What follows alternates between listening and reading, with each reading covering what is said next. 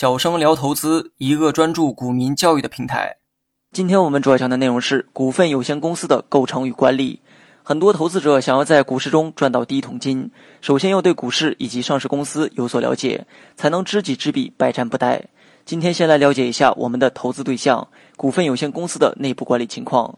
第一，股东大会。股东大会由董事会召集，董事长主持。董事长不能履行职务或者不履行职务的，由副董事长主持。副董事长不能履行职务或者不履行职务的，由半数以上董事共同选举一名董事主持。董事会不能履行或者不履行召集股东大会会议职责的，监事会应当及时召集和主持。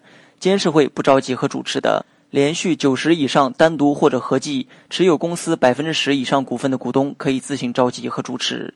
第二，董事会。不同于股东大会，董事会通常有五到十九人参加，其成员由公司职工代表、董事会中的职工代表组成。这些代表由职工大会等民主选举产生。董事会要选举出董事长一人，可以设置副董事长一职，由选举产生。董事会对全体股东的利益负责。董事会每年最少应该召开两次会议，对公司进行总结和展望。第三，监事会。监事会是对公司的业务活动进行监督和检查的必备机构。它由股东大会选举的监事和职工选举出的监事组成，其成员不少于三人。监事会设主席一人，跟董事会一样，可以设副主席一职。监事会由监事主席召开并主持。如果监事会主席不能组织召开会议，则由副主席主持会议。如果副主席不能主持会议，则由半数以上监事共同选举一名监事召集和主持会议。第四，公司的合并分立。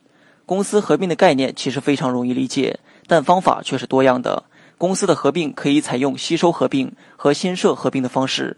吸收合并是指一家公司吸收另外一家公司，被吸收的公司则要解散。